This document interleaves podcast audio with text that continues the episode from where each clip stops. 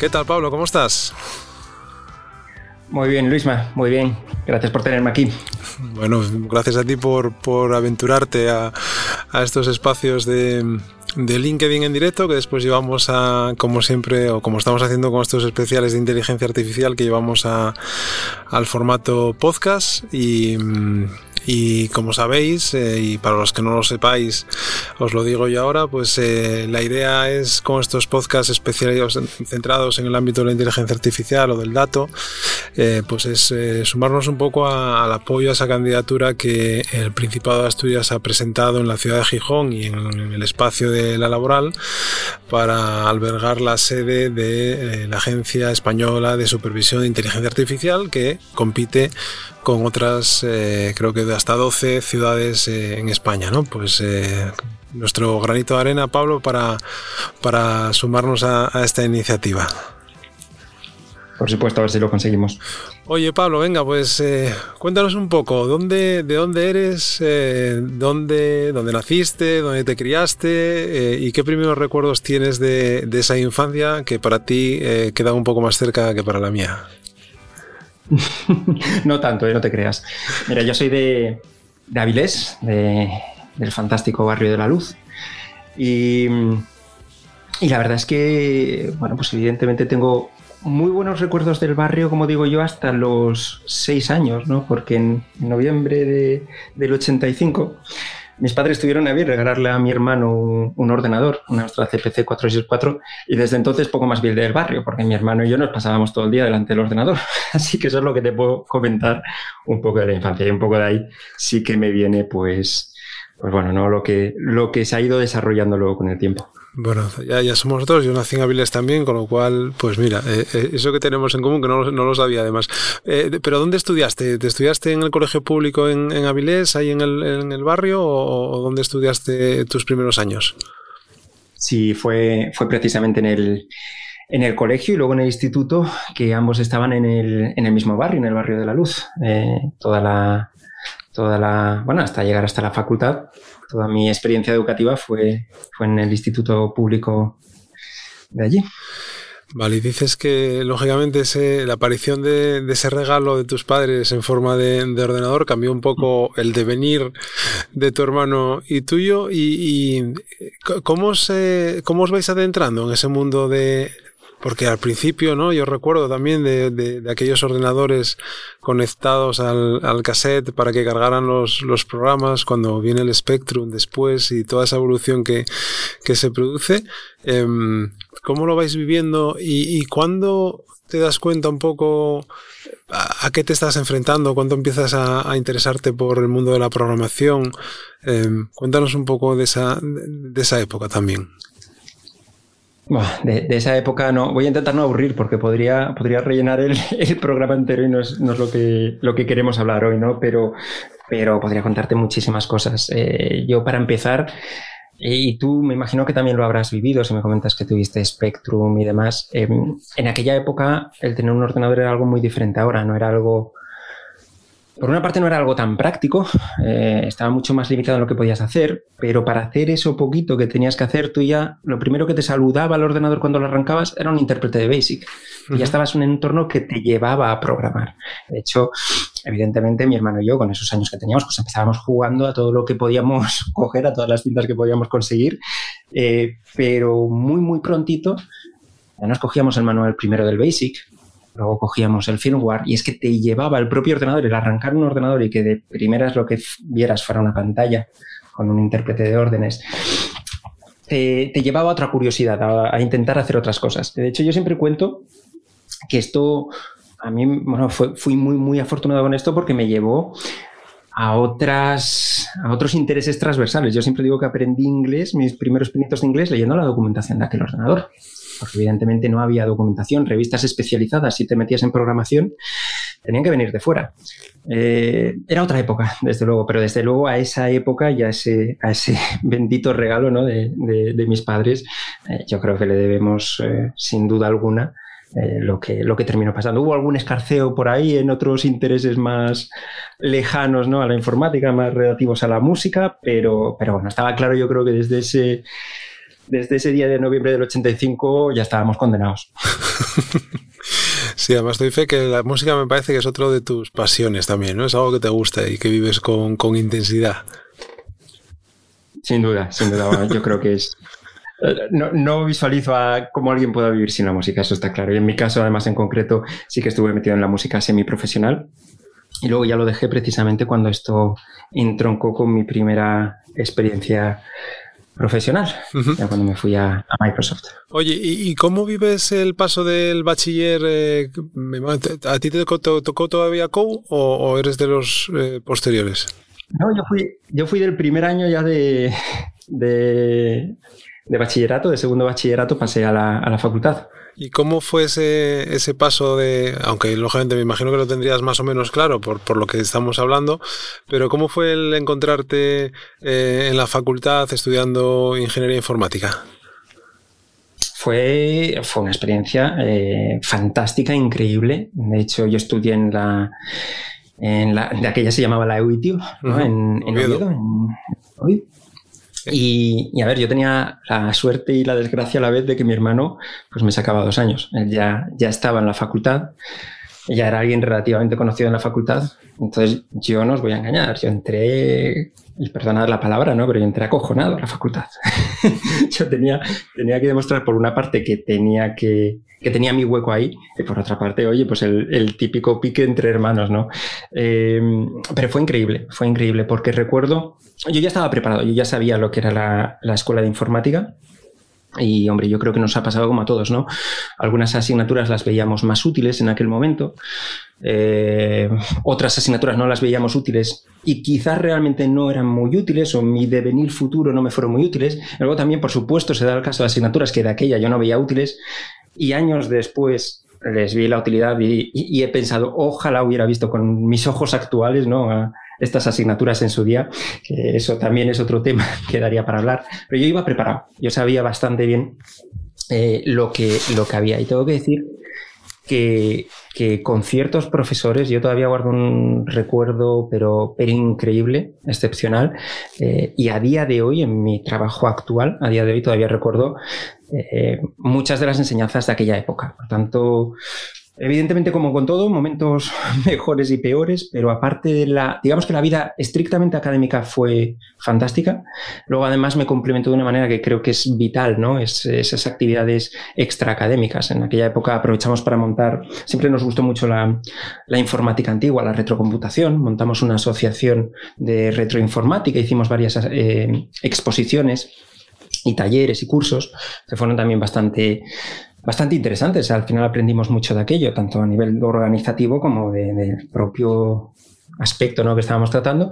Y luego, una de las cosas a las que más agradecido le puedo estar de aquel paso en la facultad fue eh, una iniciativa que montamos junto con unos compañeros de, de la delegación de alumnos, que fue una iniciativa de dar clases, charlas nosotros porque nos apetecía a otros compañeros de otras tecnologías emergentes. Tuvimos la suerte que se cruzó eh, en aquella época, estaba saliendo por la plataforma.net de Microsoft y ciertas tecnologías de las que empezamos a dar charlas.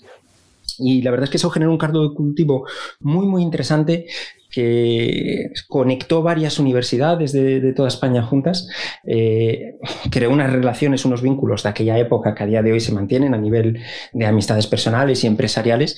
Y creo que eso es una de las claves y una de las cosas que yo siempre animo a toda la gente que está, que está en la universidad a que aprovechen el potencial también de esos años y, un poco el altavoz que nos da la, universidad y más en instituciones como la Universidad de Oviedo, que siempre ha permitido mucho este, este nivel de, bueno, ha incitado de hecho a este nivel de asociacionismo. Yo creo que eso da unas habilidades súper interesantes. Por tanto, si puedo hacer aquí un, pequeño eh, guiñito por eso, me parece, al menos desde luego en mi, en mi trayectoria, fue vital. Es uno de los puntos no, además eh, esa, esa, facultad, en este caso la, Facultad de Informática de Oviedo, bueno, igual que en la EPI de Gijón, pero que sí es verdad que hay unas generaciones de profesionales, de hecho yo creo que a un par de, compañeros, seguramente de otras generaciones, otras... Eh, eh, digamos, años, han pasado por el podcast de, de Asturias Power. Recuerdo ahora a Sergio Sergio Sergio de Amazon que está en Canadá y, Ramón Medrano de Google que está en Suiza, que, que, fue el que participó en el primer episodio de estos especiales. Yo creo que también eh, surgió de, o sea, estudió en la UITIO. Oye, y qué importante es también eso de los profesores, ¿no? De tener, eh, de encontrarte con profesores que te marcan y que te eh, dan esa, ese plus un poco de, aunque tú tengas pasión por las cosas y tengas ganas de de, enfrentarte a esos retos, el encontrarte enfrente a alguien que también te pinche un poco y te motive, ¿no? Sí, yo creo que es, yo creo que es vital. Eh, y también al contrario, ¿eh? también ha habido, ha habido escenarios, desde luego, en los que quizás la, la falta de, de iniciativa por parte de, un profesor puede hacer que una asignatura maravillosa, increíblemente útil y demás, pues bueno, pues desmerezca un poco. Al final, el profesor es clave en esto. Si no fuera, si no fuera por la figura del profesor, y dejando al lado estos aledaños ¿no? que comento yo, de estas asociaciones y actividades y el altavoz ¿no? que, que podemos utilizar en la, en la, universidad, te tendrías que plantear realmente si tiene sentido la universidad como una institución de formación, porque con la cantidad de material fantástico, formación online que tenemos a día de hoy, eh, bueno, pues te podrías plantear. Pero claro, esa es precisamente la clave. La clave, si tienes un profesor, unas tutorías, un, alguien que te azuza de algún modo, ¿no? Que también, oye, que ve más allá de un temario y dice, mira, a este chaval le interesa esto, yo, me acuerdo de un profesor al que le robaba los libros, al que yo me pasaba por el despacho, le decía, hostia, este libro, ¿me lo puedo llevar? Era básicamente así. Eso no lo puedes hacer, evidentemente, si no tienes la confianza con un profesor y si no tienes pues, una relación un poco desarrollada. Yo la verdad es que de verdad, mm, en serio, no puedo hablar mejor de esos años universitarios. Eh, yo creo además que en Asturias somos muy, muy afortunados. Y aquí ya sí que hago un, comentario desde una perspectiva de, los años, ¿no? De, de, que han pasado los años. ¿no? Creo que somos súper afortunados con, la universidad que tenemos, desde luego, al menos en nuestro, en nuestro campo. Mm, hablaremos luego, si acaso, de, ello, pero solo diré que de mis los compañeros que trabajan conmigo y que yo he contratado, muchos de ellos vienen de la, de la Universidad de Oviedo y hay un, un nivel, desde luego, muy considerable y es algo que, bueno, yo creo que debemos estar orgullosos también de. Vale, y pasan esos años de, carrera universitaria, de, esfuerzo, de estudio, de aprendizaje, de, compartir conocimientos, como dices, a través de, esas eh, asociaciones que, creasteis también para poder eh, trastear, investigar y, trasladar o transferir conocimiento a, otros compañeros. ¿Y, cómo te incorporas al, mercado laboral? ¿Cuál es tu primera experiencia y cómo se produce esa, esa oportunidad? Pues tiene mucho que ver con lo que hablábamos de, esos eventos en la, en la universidad. Eh, mi primera experiencia profesional, digamos, de calado, ya antes había estado pues, con ciertas actividades eh, de otro tipo, también había estado en las becas de, la universidad, pero digamos, salir ya al mercado laboral, eh, pues fue con Microsoft y fue casi como consecuencia directa de, aquellos eventos. Yo había estado involucrado en unas actividades eh, de divulgación de la plataforma.net, etcétera, y daba charlas en, otras universidades, no solo en la Universidad de Oviedo, sobre esos temarios y en un momento determinado el equipo de plataforma de datos, y aquí ya entroncamos con el tema de datos, ¿no? El equipo de plataforma de datos eh, tenía que crecer, eh, tenían que contratar eh, desde, desde Microsoft y, y, básicamente lo que les comentaron al equipo de recursos humanos es, oye, estos chavales que andan por ahí dando charlas en universidades, ¿hay alguno al que haya acabado la carrera o le quede poco y tal? Y entonces ahí ya me salió la, la oportunidad de hacer las entrevistas y, entré, en, en Microsoft.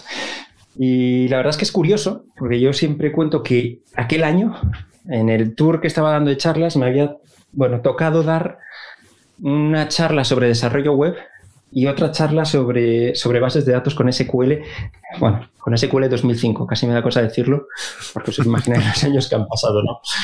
Eh, y recuerdo que yo di, en una de esas charlas, yo dije mi famosa frase de que el desarrollo de bases de datos me parecía algo tremendamente aburrido Y os podéis imaginar, desde entonces, pues bueno, casi 20 años sin parar de trabajar en datos y disfrutándolo y viviéndolo como con, pasión, ¿no? Pero sí, sí que es verdad que fue muy curioso que justo el equipo que me contrató era el equipo de, de SQL Server, del producto de base de datos relacional, justo cuando en esa misma gira yo estaba diciendo que era una tecnología muy aburrida. Y, ahí, en, ese momento que tú dices, oh, vaya, vaya trucho de, tecnología de que, me, estoy metiendo.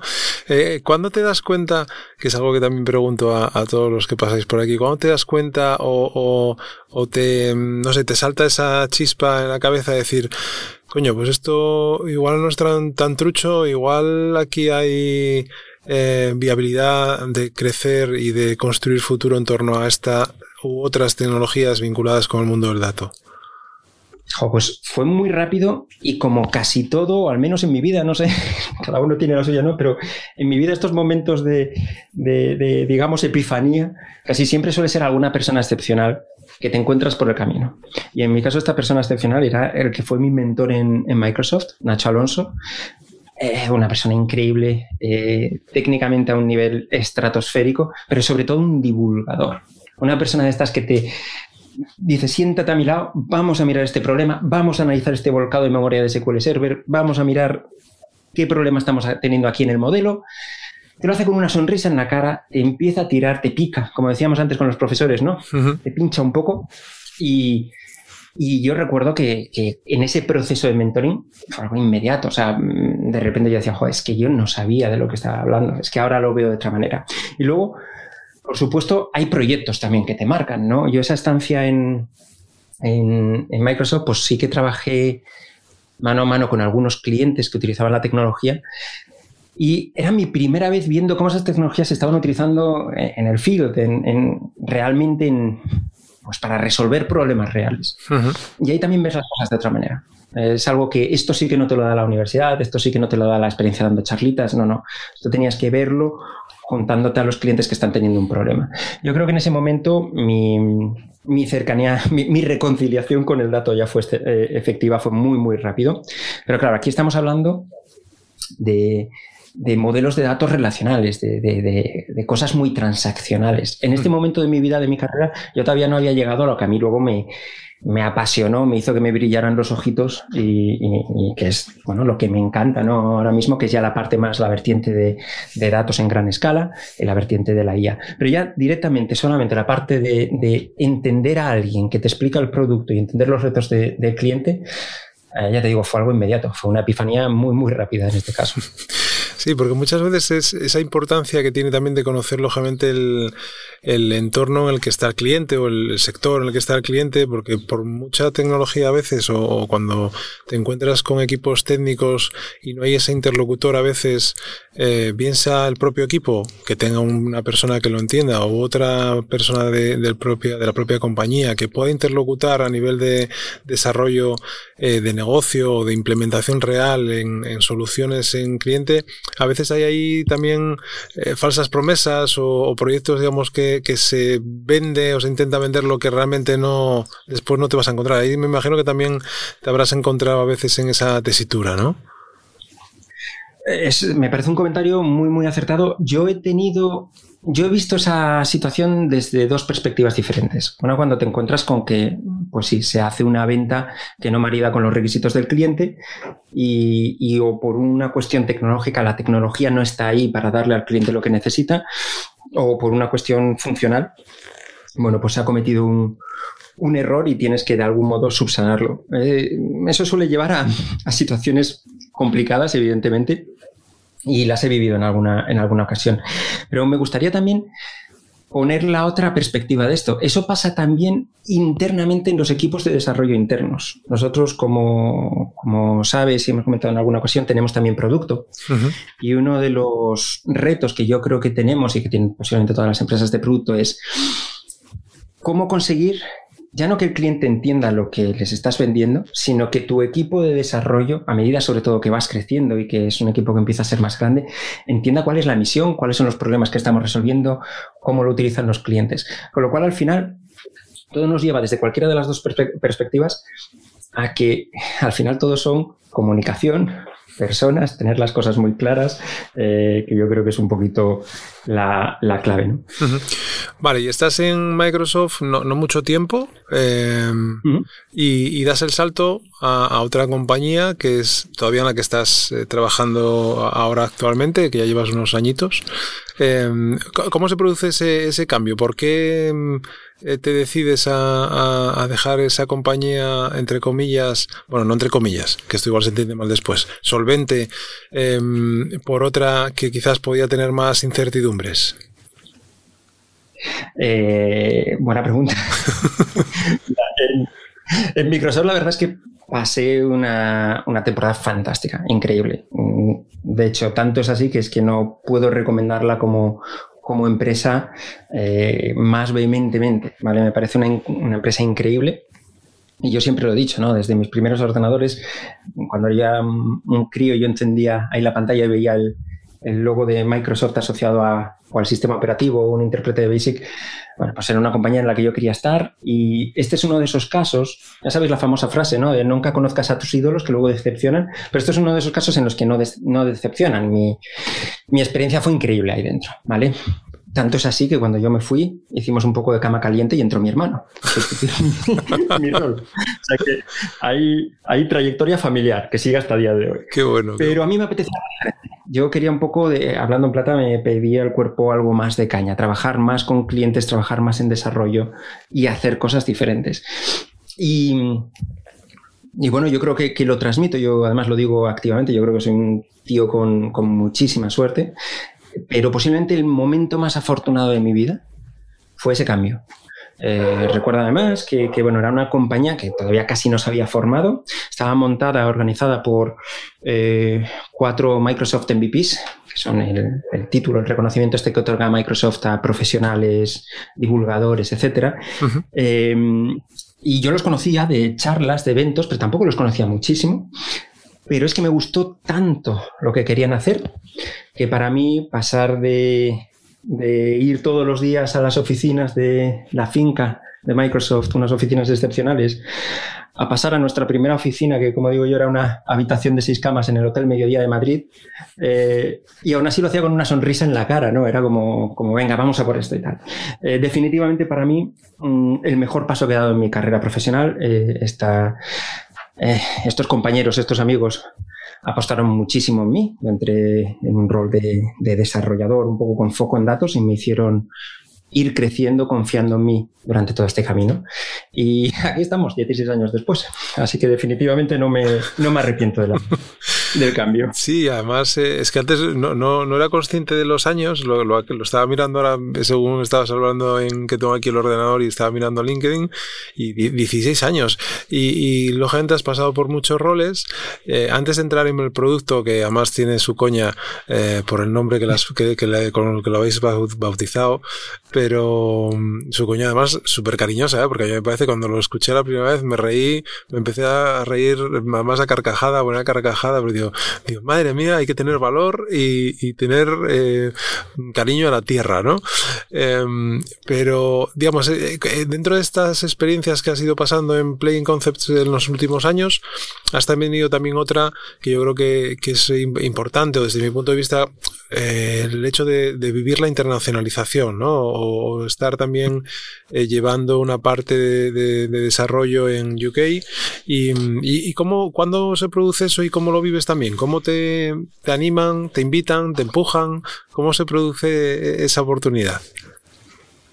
Bueno, respecto a la internacionalización de, de Plane, yo tengo que recomendar muchísimo aquí, si, si os apetece reíros un poco, eh, una charla que publicó hace ya bastantes años, unos 5 o 6 años, eh, nuestro CEO, eh, que es un cachondo, la verdad es que da gusto oírle hablar, eh, comentando cómo fue nuestra primera experiencia de internacionalización. ¿vale? De verdad, yo creo que esa charla hay, aparte de que os reiréis mucho, hay mucha, mucho valor, hay mucho conocimiento metido, porque fue todo muy orgánico. Nosotros decidimos montar una, una subsidiaria, primero la primera que montamos en, Seattle para estar al lado de, Microsoft, que es una subsidiaria que, muy especial porque trabajamos solamente con ellos, eh, trabajamos para los equipos de producto y que aunque no fuera una subsidiaria que nos diera revenue, que afortunadamente lo da, pero aunque fuera una subsidiaria con un EBITDA bajo, la mantendríamos igual, porque es una subsidiaria que nos está dando una cercanía al grupo de producto eh, salvaje, o sea, es un activo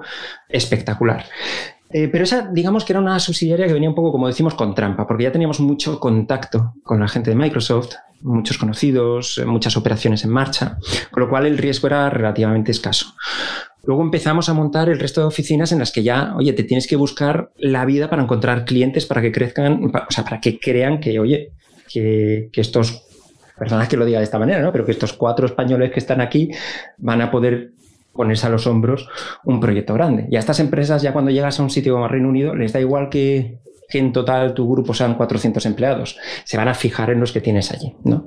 Eh, fue un reto. A mí, eh, Pablo Peláez, nuestro, nuestro CEO, eh, bueno, nuestro antiguo CEO, que hace un mesecito ha cambiado nuestro CEO a, mi compañero Quique, fue quien un poco me animó, me empujó. Hombre, yo ya tenía ganas de hacer algo así también, es verdad pero vamos, me, puso, me lo puso facilísimo, me animó, me ayudó en todo el proceso. Y mira, siguiendo el tema que os digo siempre, ¿no? Soy un tío con suerte, es que no lo pude tener más fácil. Como siempre hay retos, hay que sacar el negocio, hay estrés, pero, pero realmente irte con todo el apoyo de una empresa grande por detrás para lanzar una iniciativa, pues bueno, fue, fue increíble. Aprendí muchísimo, porque claro, cuando llegas allí, pues te tienes que encargar de todo. Ya no estás hablando de arquitecturas de datos, que también lo haces con los clientes, pero también tienes que estar gestionando la PNL, tienes que estar gestionando las compras, la oficina. Entonces fueron unos, sobre todo los dos primeros años yo creo que fueron bastante intensos, luego ya se consolidó todo y ya, ya están en marcha. Y estamos un poco pues, en ese proceso de expansión con todas las oficinas que tenemos internacionales y, y la verdad es que es una aventura muy interesante, que ahora mismo estamos yo en mi caso concreto lanzando una aventura similar porque estamos precisamente, acabamos de crear una empresa nueva para la parte de, plataforma de datos del producto, con lo cual estoy otra vez volviendo a repetir un poco la, iniciativa, pero aquí me viene muy bien esa experiencia de Reino Unido, de abrir negocio ahí, de abrir la empresa allí. Claro. ¿Y eh, cuánta gente tenéis ahora en, en equipo, en Playing Concepts? Somos ya 490 y algo, estamos ya cerquita de los 500. ¿Y cuando entraste tú a trabajar erais? Bueno, depende a quién le preguntes. Yo, teóricamente, soy el empleado número 6. Eh, estaban los cuatro socios fundadores. Yo siempre digo que soy el empleado número 6. El otro chico que entró el mismo día que yo, mi compañero Cristian, dice que él es el número 6 y yo el 7. Ahí tenemos una, una amarga polémica, pero Qué bueno. quieras ver, sí. O sea que has vivido, has vivido totalmente desde dentro el crecimiento de la compañía, la expansión, la diversificación, la generación de, todo ese valor, que eso es algo súper súper enriquecedor también profesionalmente, ¿no? Sí, lo que pasa es que esas cosas las te fijas de ellas a posteriori.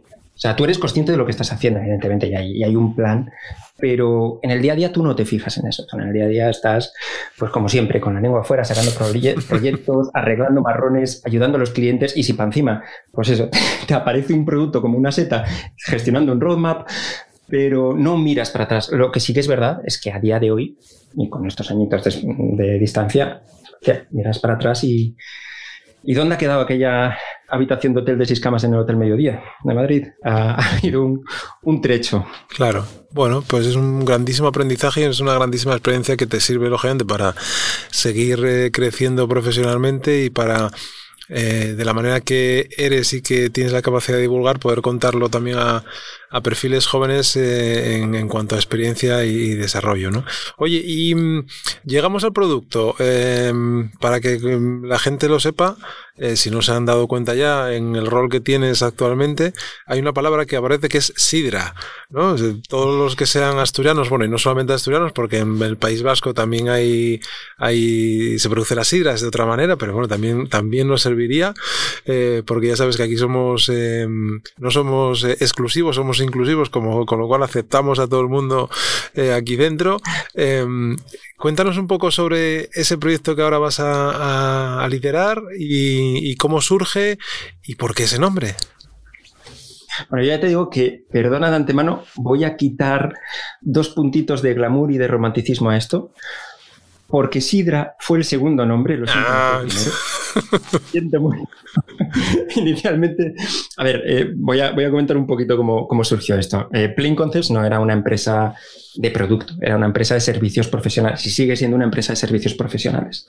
Pero nos encontramos con una situación muy afortunada en la que un proyecto que hicimos para un cliente maravilloso, que tenemos un cliente de estos con los que da gusto trabajar, con, con Acciona Energía y Acciona Wind Power, bueno, pues montamos una plataforma de, datos que fue la primera plataforma que se montó sobre el cloud de Microsoft, sobre Azure, eh, en llegar a producción y que utilizara clusters de Big Data. De aquella ni siquiera se llamaba la tecnología como el nombre que tendría al final, el famoso HT Insight, sino que tenía incluso otro nombre previo, era muy, muy incipiente. Salió también el proyecto, y además era tan novedoso, bueno, pues que nos lo presentamos por muchas partes del mundo. Eso hizo que hubiera, que se generara cierto interés. Aquí dijimos, vamos a ser un poco avispados ya no digo inteligentes, pero al menos avispados. Vamos a coger esta arquitectura que tenemos, la convertimos en una arquitectura de referencia y hacemos una serie de aceleradores para los procesos automatizados que íbamos haciendo de ingestas, etc. Y hicimos un pequeño semiproducto, pero no nos podemos no podemos llamar producto a esto, ¿vale? Eh, y aquí fue donde le pusimos el nombre. Inicialmente lo íbamos a llamar TARDIS, que es como el nombre de la cabina de, Doctor Who, eh, sobre todo por la frase It's bigger on the inside. Evidentemente nos dimos cuenta de que ese nombre iba a estar registrado. Así que se quedó el nombre de Sidra. El nombre de Sidra tengo que decir que es un acrónimo, pero que no puedo contaros el significado de ese acrónimo. Eso está firmado bajo NDA cuando se entra en la empresa y mientras tanto queda como Sidra. Eh, os dejo ahí a que penséis que puede querer decir Sidra. Eh, el caso es que, bueno, pues empezamos a trabajar en esa línea de acelerador y como digo yo, se nos fue de las manos, se nos fue muchísimo de las manos porque al de menos de dos años, en modelos servicios profesionales ya teníamos 11 clientes sobre esa plataforma eh, y 11 cuentas muy, muy considerables. No estamos hablando de un producto SaaS, es un producto PaaS que se despliega en un cliente, con lo cual, bueno, pensar en, montar esto con esas pocas expectativas que teníamos en 11 cuentas enterprise y con 11 proyectos asociados pues de, bastante enjundia, digamos, pues fue todo un éxito.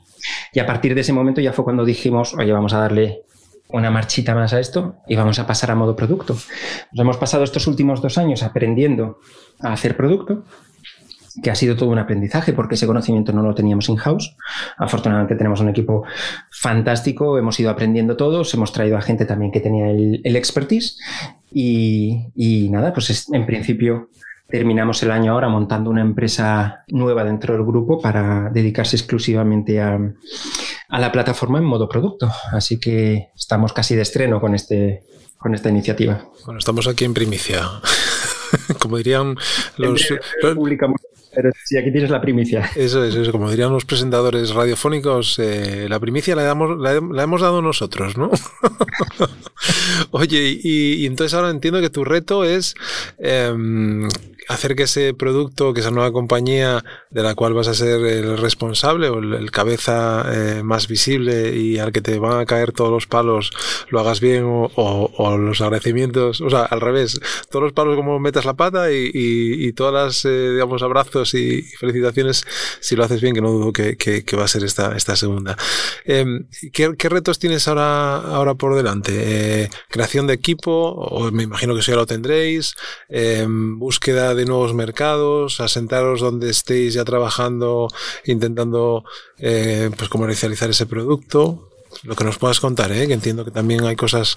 Y a ver, eh, evidentemente os voy a dar unas, unas pinceladas, pero bueno, tampoco quiero. No es ni siquiera por un tema de secretismo industrial ni nada así, también es porque no quiero aburrir mucho con estos detalles que creo que posiblemente interesan más otras consideraciones, pero como breve resumen, básicamente nuestra misión ahora, afortunadamente, no es construir producto, porque el producto está, funciona, está testado en el mercado y tenemos a muchos clientes utilizándolo.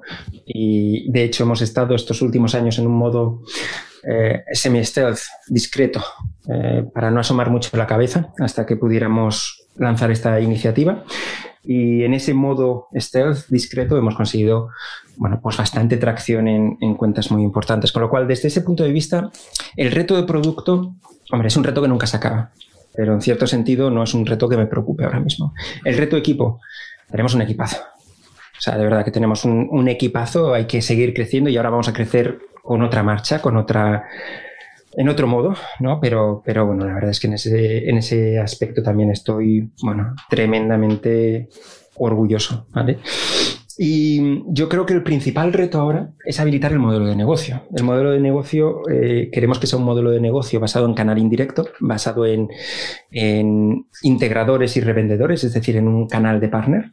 Eh, el año pasado empezamos a trabajar con un partner en la región en la región Caribe, eh, en Florida y en Puerto Rico. Estamos ejecutando a través de ellos tres proyectos en esa región y la verdad es que está siendo una experiencia asombrosa. Eh, es un partner que ha tenido mucha paciencia con nosotros también porque estamos aprendiendo, fuimos muy sinceros y por eso solo quisimos trabajar con un único partner. Una historia curiosa es que este partner, no me resisto a contarlo, eh, se llama Kipus Group y su CEO es un, cubano residente ahora en Florida que se llama Dubiel Valdivia, un tío increíble.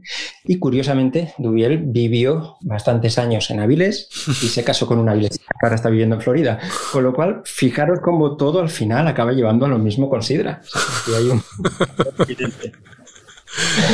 pues ya es curioso eso, ¿eh? Sí, no, pero, pero cuando nos enteramos, porque firmamos el contrato antes de saber este detalle. Yo antes de saberlo, cuando nos enteramos fue como, venga, esto no puede ser verdad.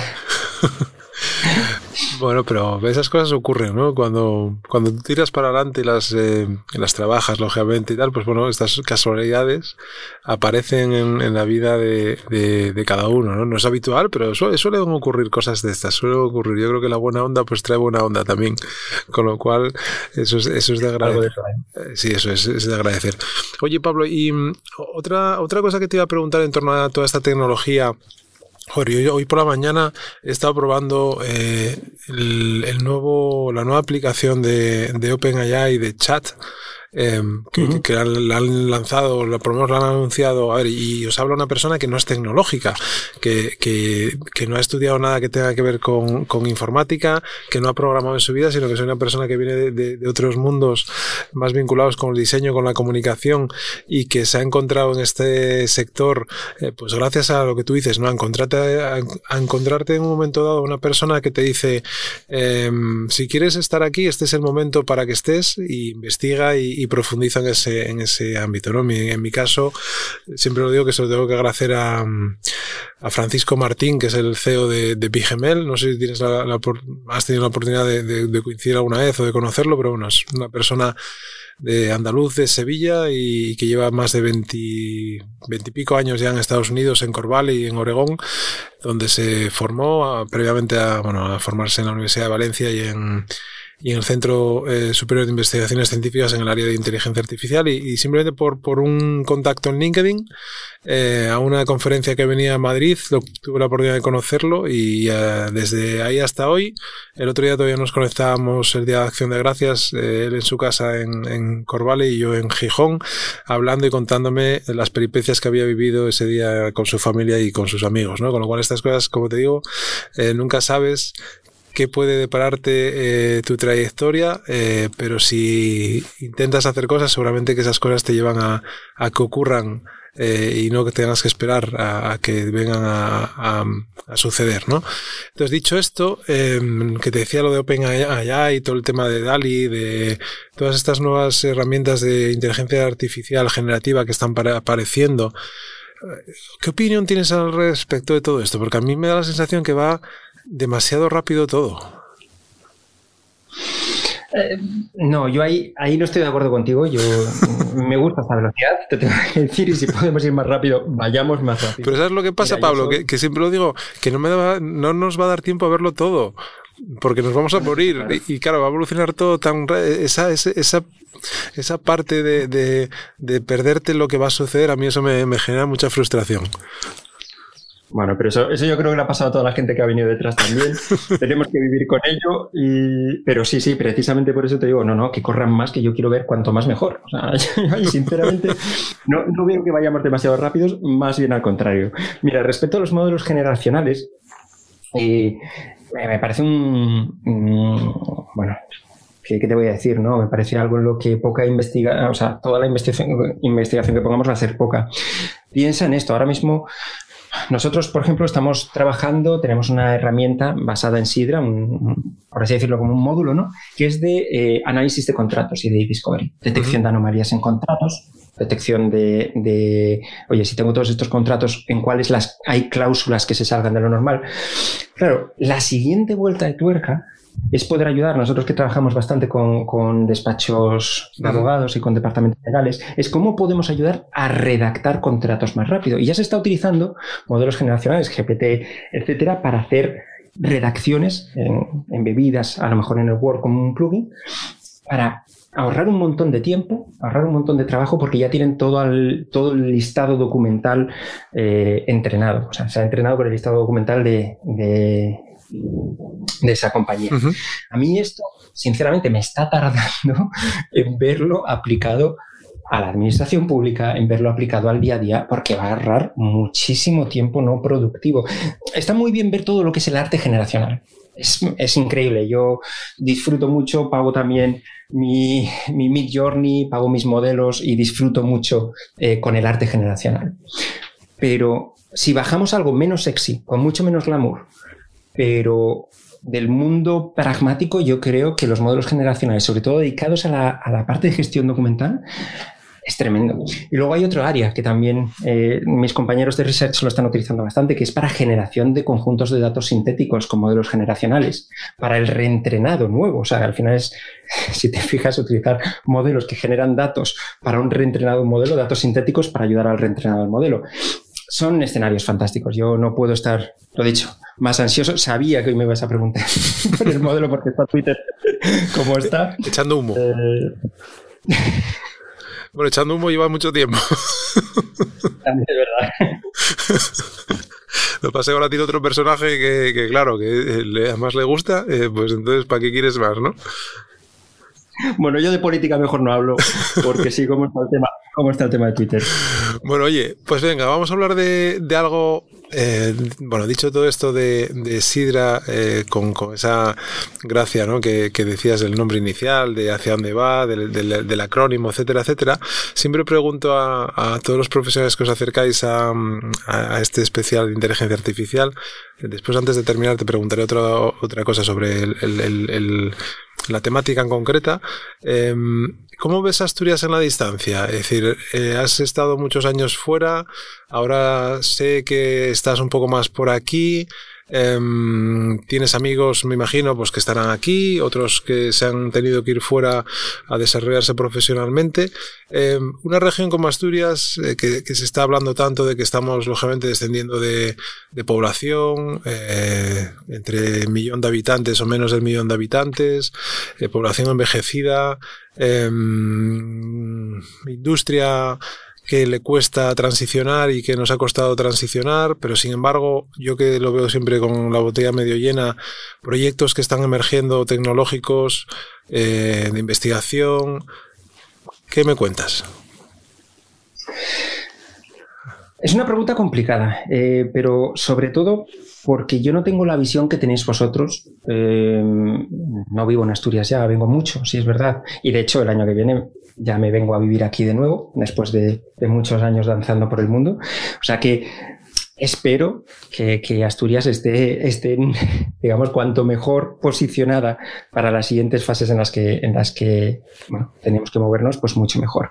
Pero claro, aquí sí que me gustaría destacar dos cosas. Por un lado, Respecto a Asturias, yo siempre no he sido nunca una persona muy regionalista. El hecho quizás de haber viajado tanto, le tengo un cariño loquísimo a Asturias. Evidentemente es mi tierra y me vuelvo a Asturias por algo, ¿no? Pero nunca he sido una persona muy regionalista. Yo, de hecho, cuando oigo a una persona decir lo típico, como en Asturias no se come en ningún sitio, lo primero que pregunto es, vale, ¿has cruzado el Negrón? ¿Has cogido un avión? primero de todo, ¿no? Porque sí que me encuentro mm, mucha defensa de lo asturiano, que me parece muy bien, pero sin poder contrastarlo con otras cosas. Mira, yo creo que los mimbres en Asturias, visto desde fuera, repito, tener siempre en cuenta pues, mi distancia, ¿no? Pero visto desde fuera, los mimbres están. Tenemos una universidad excepcional. Tenemos grupos y asociaciones, bueno, como Asturias Power, como los chicos de New North, que están haciendo, yo creo, cosas increíbles. Y si para encima conseguimos traer el, pues, eh, la iniciativa a, Gijón de de la agencia, sí, sí. agencia de, de IA, pues evidentemente van a ser más pasitos que vamos dando para hacer de Asturias un lugar atractivo. Pero yo creo que uno, una de las claves eh, es cuál es el objetivo final. El objetivo es retener talento en Asturias, porque si el objetivo es retener talento en Asturias, que es lo que he oído muchas veces, me parece que lo enfocamos mal. Hmm. El objetivo no debe ser retener, yo creo, Asturias. Es más, si fuera por mí, que yo soy un animal, yo creo que a partir de que terminas la carrera, o incluso antes, por ley, habría que echar a todos los chavales que se vayan fuera unos años y luego ya, si quieren, que vuelvan. Yo creo que lo importante es conseguir que Asturias sea una región en la que si quieres volver, puedas volver. Pero si te quieres quedar y ni siquiera quieres salir, puedas permitírtelo. Eh, yo estoy haciendo eso. Yo me estoy volviendo a Asturias, con lo cual algo de atractivo tiene, evidentemente, porque hay un caso de que lo estoy haciendo. Pero sigo diciendo que creo y sé que esto es controvertido y casi roza la parte política que quiero evitar, ¿no? Pero creo que el objetivo no puede ser esa retención de talentos, sino hacernos lo suficientemente atractivos para que una vez que la gente se ha formado, haya tenido las experiencias que yo he tenido la suerte de tener, si quiere, puedan volver. yo ahí, decir, lo, ratifico y, lo, y ahí me, tendrías a tu lado, ¿eh? en, esa parte. Yo creo que eso es fundamental y no es nada político, es decir, al final es un tema de, de no sé, de quizás de, de visión abierta, ¿no? Al final, creo que me, me, decía mi hermano en su día, yo tengo un hermano, yo tengo 47, Dani tiene 37, em, que trabaja, bueno, trabaja en Barcelona y, en un momento de su vida se fue, eh, pues de mochilero, se marchó a, recorrer el mundo eh, en distintas partes y me decía que se encontraba con muchos israelitas, eh, creo recordar, que, que tenían como un año en el que el gobierno les invitaba o les eh, sufragaba los gastos de un viaje. No sé si estoy diciendo algo que es verdad o me lo estoy inventando o, a raíz de lo que él me dijo yo estoy elucubrando cosas, ¿eh? pero quiero recordar que era algo así. Yo me quedé con esa idea y yo siempre eso que acabas de decir de que em, tendríamos que empujar a los jóvenes a que salieran fuera, porque yo creo que el retenernos bueno es decir, el retener supone también eh, quitar libertad, ¿no? Es decir, al final yo creo que la gente tiene que tener la posibilidad de, de, crecer profesionalmente y lógicamente lo que tiene que entender la gente es que Asturias, por, por lo que somos y como somos, no tiene la capacidad de atraer y de dar trabajo a toda la gente que se forma aquí. Ojalá pudiéramos hacer eso, ¿no? Pero, pero eso que dices de eh, empujar a esa gente a que descubriera mundo, a que viaje, a que vea y se, entienda con otras culturas, a que comparta con otros profesionales de cualquier otro país del mundo, pues eso es siempre enriquece y yo creo que es positivo, ¿no? Lo que tú dices, lo que hay que hacer es que cuando la gente quiera volver o el que quiera quedarse aquí, pues intentar darle los mimbres para que lo pueda hacer y lo pueda hacer con eh, una calidad de vida, ¿no? Y un, no sé, un ambiente profesional y un entorno que le permita también crecer desarrollarse. Con lo cual yo ahí estoy completamente de acuerdo contigo, Pablo, y yo creo que es algo que, que hay que fomentar también. Yo por lo menos a mi hija de 12 años es lo que intento inculcarle eh, constantemente, ¿no? Que, que, si puede marchar a los 16 o si le podemos ayudar a que experimente, eh, mejor que, que, más tarde, ¿no? Es decir, bueno, ella lo tendrá que decir también, lógicamente no, no puedes obligar a nadie a que lo haga, ¿no? Pero bueno, totalmente de acuerdo con, con esto que acabas de decir. Y, y lo que también dices de es que esto no es como es en, eh, Asturias no, se vive como en ningún sitio, ¿no? Todo por lo mismo. No, eh, puede ser un sitio donde se viva bien, sí. Puede ser un sitio que compitas eh, a nivel global con otras compañías en el desarrollo de productos, servicios, etcétera, etcétera. Sí, pero para eso lógicamente hay que esforzarse, hay que tener una visión global, hay que ver el mundo de manera internacional y ya está. No hay no hay otra. Yo creo que todo lo que es a mirar hacia adentro mm, eh, puede ser bueno en un momento, pero hoy en día el mercado, en el mundo en el que estamos, eh, no tienes la posibilidad de, evolucionar si no miras hacia, hacia afuera, ¿no? O sea que, bueno, totalmente de acuerdo con esto que acabas de decir. Y ya, por terminar, te quería preguntar un poco sobre, mm, y centrándonos en el tema de inteligencia artificial, en el ámbito, que todo este hype que hay en torno al, a, esa, a ese palabra, Big Data, inteligencia artificial, a mí siempre me gusta más hablar de datos, o sea, del dato, ¿no? O de la tecnología que te permite eh, gestionar y a través de los análisis o de la aplicación del dato, pues hacer mejor las cosas, ¿no? Eh, ¿Qué opinión tienes al respecto de, todo esto?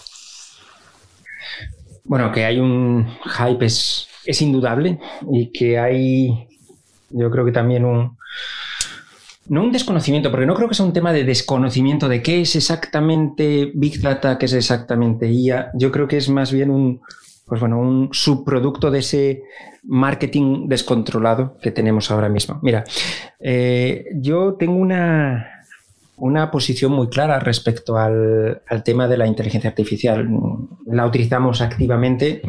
Evidentemente soy un apasionado del tema. He tenido la suerte de ser durante tres años MVP de, inteligencia artificial, de dar muchas charlas, de, espero haber logrado compartir mi pasión mm, y mi emoción ¿no? Eh, por, por cada nuevo modelo que va saliendo, etcétera, con la gente. Pero la realidad es que en mi equipo y en mi producto el uso de ella es muy pragmático. Nosotros tenemos, por ejemplo, procedimientos de limpieza del dato. Tengo un procedimiento de limpieza de datos y puedo utilizar una librería existente que ya expone unos endpoints preentrenados para limpieza de datos. Pues voy a usar eso. No voy a ponerme a construir yo mis propios modelos. No voy a contratar un equipo de research para hacer algo que ya está hecho. Eh, creo que tenemos un problema de taxonomía de profesionales de ingeniería del dato tenemos un, considero, un problema de, definición en qué es un, hace un data engineer, qué hace un ingeniero de IA, y siempre tendemos a pensar que los ingenieros de, de, IA tienen que estar todo el rato desarrollando sus propios modelos, haciendo investigación, publicando papers, y sinceramente creo que eso está haciendo daño a la industria, porque creo que nos está haciendo errar el tiro totalmente. La adopción de IA puede ser muchísimo más fácil, muchísimo más pragmática, con tener buenos pipelines, buena ingeniería, eh, modelos preentrenados existentes que aportan un valor salvaje y solamente bajar a la personalización y a la investigación cuando tienes un reto realmente que tengas que descubrir. Pero ¿cuántos retos tenemos nuevos que descubrir? yo no me plantearía coger, aunque sea open source, el código fuente de, .NET Core y hacer una modificación al lenguaje a César porque no esté al 100% como yo lo quisiera hacer. Pues eso es lo que estoy viendo en muchos equipos que se preocupan de hacer todo in-house y no se dan cuenta de, bueno, el pareto de toda la vida, que no estemos inventando nada, ¿no? Yo esa es un poco mi, mi casi si se puede decir, mi crítica al estado actual ¿no? de la, del entendimiento de los equipos de IA. Eso sin desmerecer que evidentemente hay equipos, repito, de IA fantásticos que tienen que hacer research porque tienen que hacer research. En nuestra, en nuestra casa tenemos un equipo de research y hacemos, digamos, IA de, de academia, pero mi objetivo, mi misión es conseguir que los clientes hagan más con menos. Y para eso yo lo que tengo que hacer es aprovecharme todas las maravillas que están saliendo a nivel de IA, pero no, no ponerles un problema adicional en su tejado, no obligarles a que contraten unos perfiles muy válidos, tremendamente válidos, pero con un skill set muy centrado en un problema que ellos a lo mejor no tienen. ¿Cómo se llama el perro?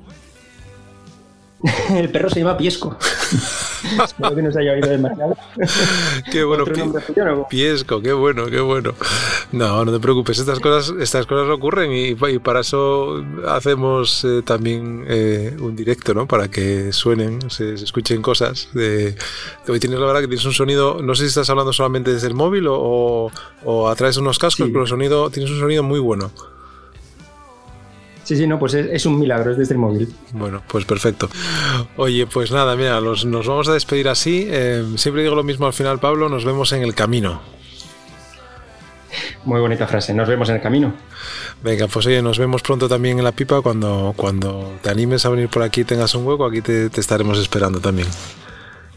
Muy bien, venga, un abrazo. Un abrazo y muchas gracias a todos, buen fin de semana y nada, venga, os dejo con otro poco de música y el que quiera esperar, espera y el que no, que, que se descuelgue. Buen fin de semana a todos y a todas.